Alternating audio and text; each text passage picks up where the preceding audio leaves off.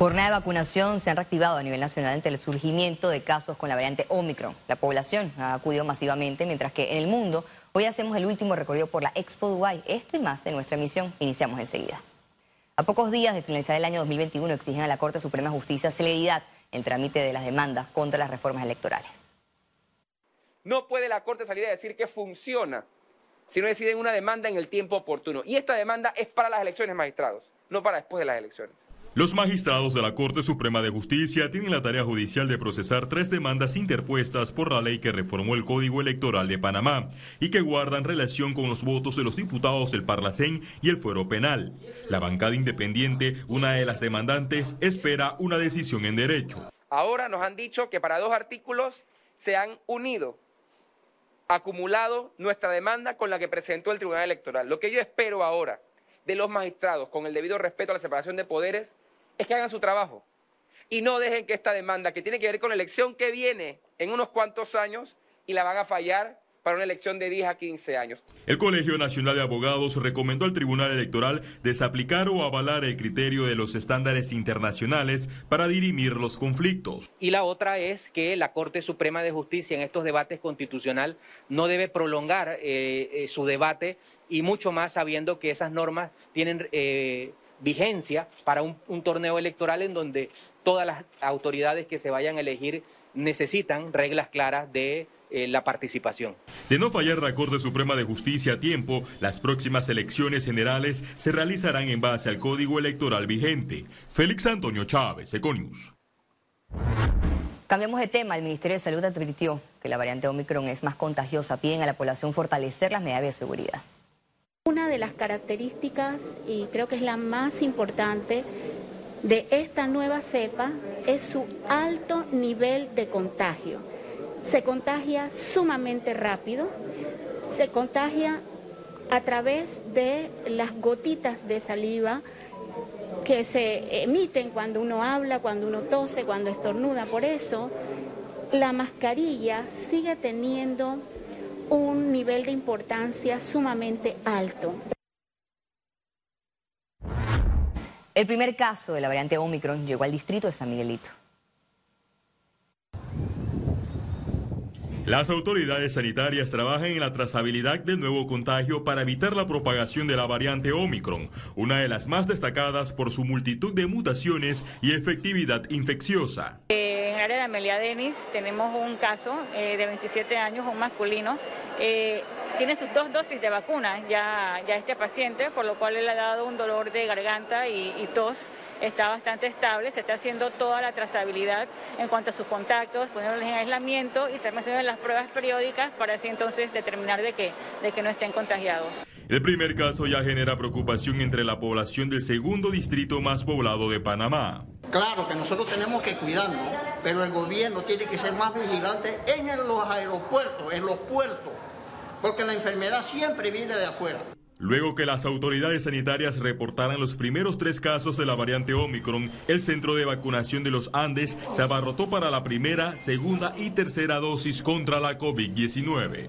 Yo creo que las personas que padecen enfermedades crónicas, como en mi caso también, y si nos pusimos la primera y segunda dosis, debemos reforzar esas vacunas. Tenemos que coger conciencia a todos, porque no es solamente a uno que le va a dar, sino a todos. Panamá se encuentra en un escenario de repuntes de casos que da inicio a la cuarta ola de contagios. Félix Antonio Chávez, Econius. El monseñor José Domingo Ulloa pidió prudencia y moderación durante las fiestas de fin de año por el aumento de casos COVID-19 en el país.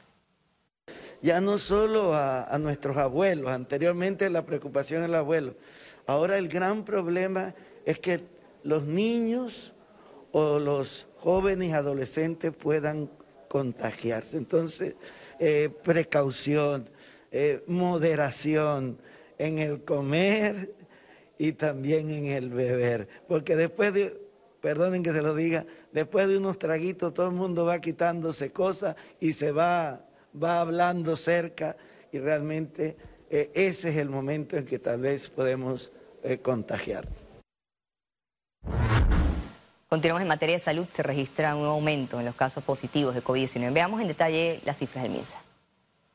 719 nuevos casos, se reporta un fallecido, 10.707 pruebas nuevas, índice de positividad de 6.7%, total de vacunas aplicadas 6.211.271 dosis.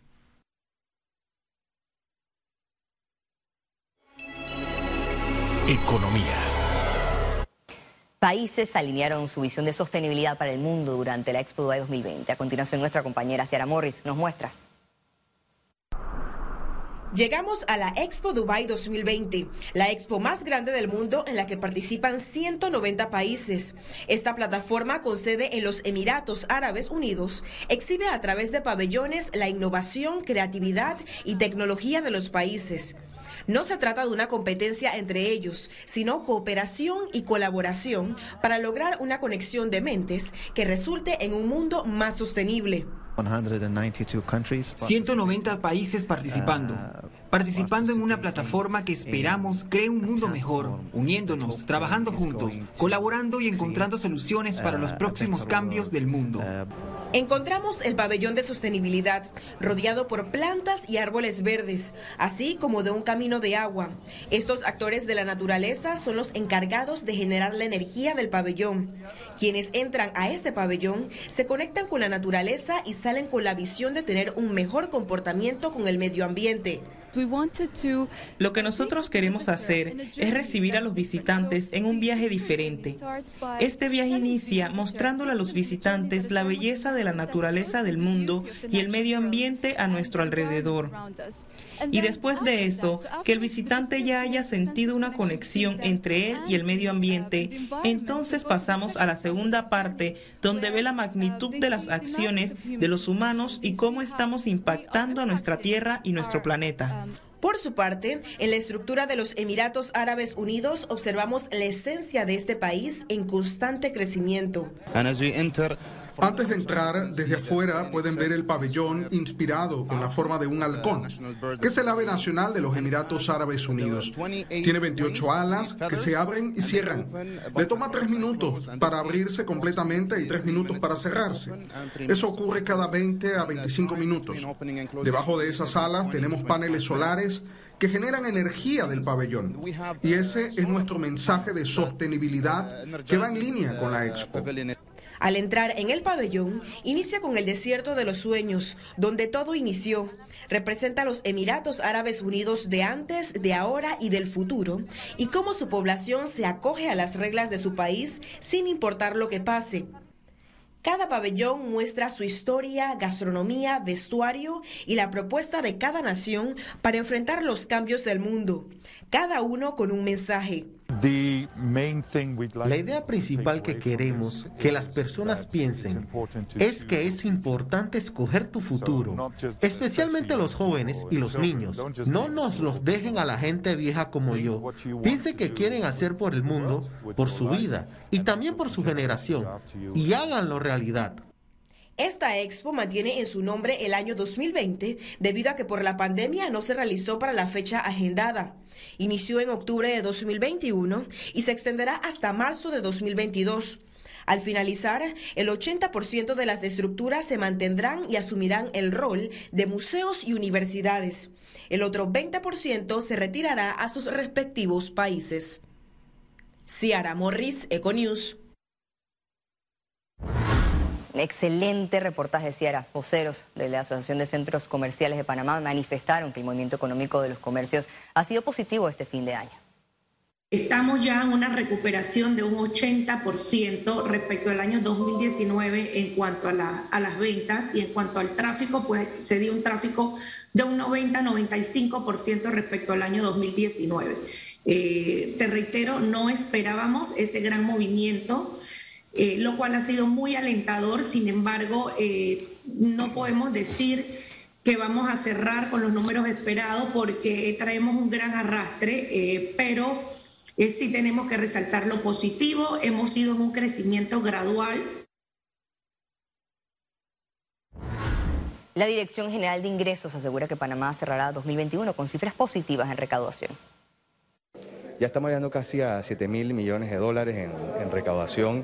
Eh, eso eh, son números muy buenos en medio de una pandemia, siempre hay que recordar, eh, pero si comparamos contra otros años todavía tenemos eh, un camino que andar. Esperamos que a mediados del próximo año poder ya ir acercándonos a los números antes de la pandemia, pero recordar que todavía tenemos una situación de pandemia, vemos lo que está pasando alrededor del mundo, cuarentenas que nuevamente se instalan, aumentos de casos significativos, así que la clave sigue siendo no bajar la guardia.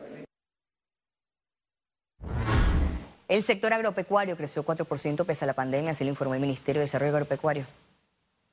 Lo más importante es producir, no dejar de producir. La comida más cara es la que no haya y yo tengo fe que así como sacamos la casta en el inicio de la pandemia, también la vamos a sacar en estos momentos de aumento de inflación y vamos a tener la producción. Así que yo siento que el sector agropecuario se ha fortalecido.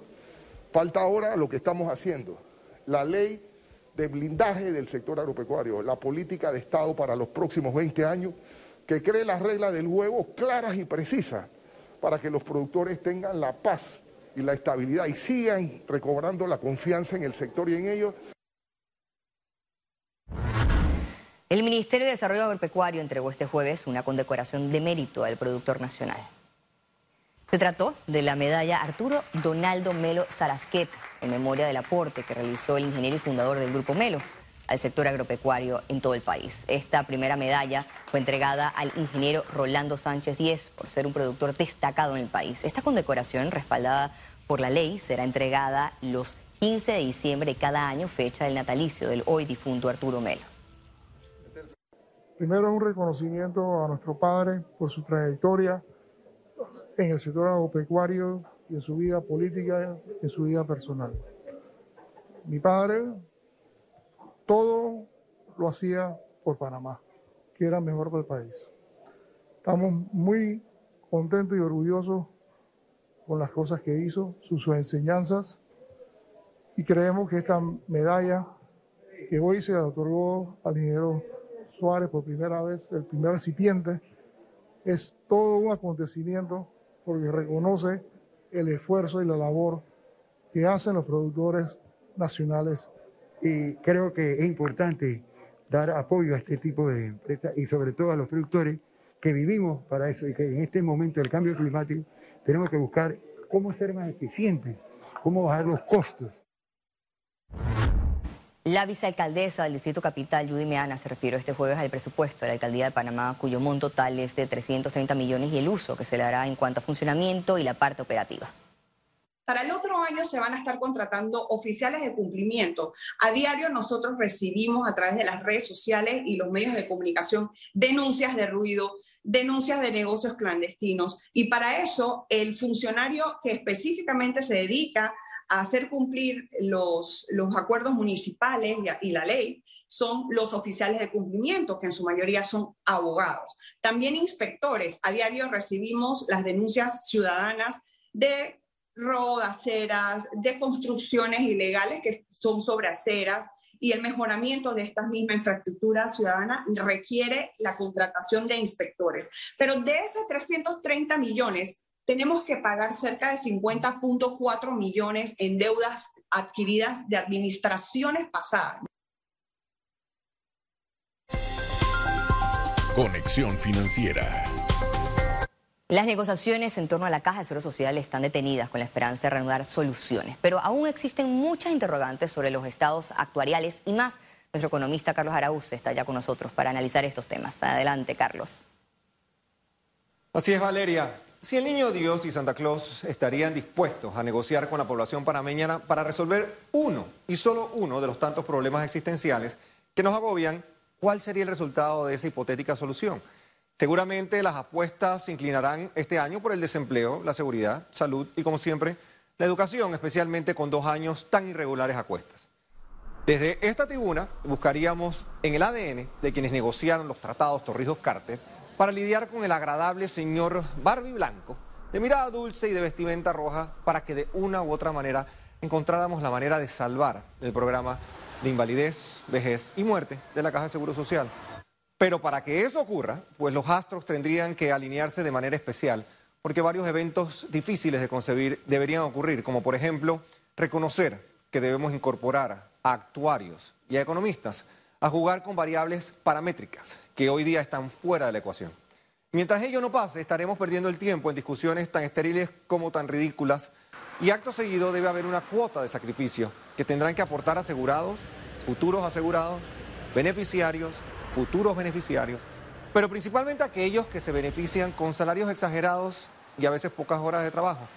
El componente de bastión político en la Caja de Seguro Social debe terminar de una buena vez con todo lo que eso pueda acarrear en materia de costo político para la actual administración. El ignorar la crisis del programa de invalidez, vejez y muerte deja sin mayor relevancia otros temas, como salir de listas grises o negras, atraer inversión extranjera o preservar plazas de empleo. Que estas fiestas de fin de año traigan esperanzas de mejores días y que las listas de sus anhelos se hagan realidad, incluyendo la solución sensata a los problemas que nos restan el sueño.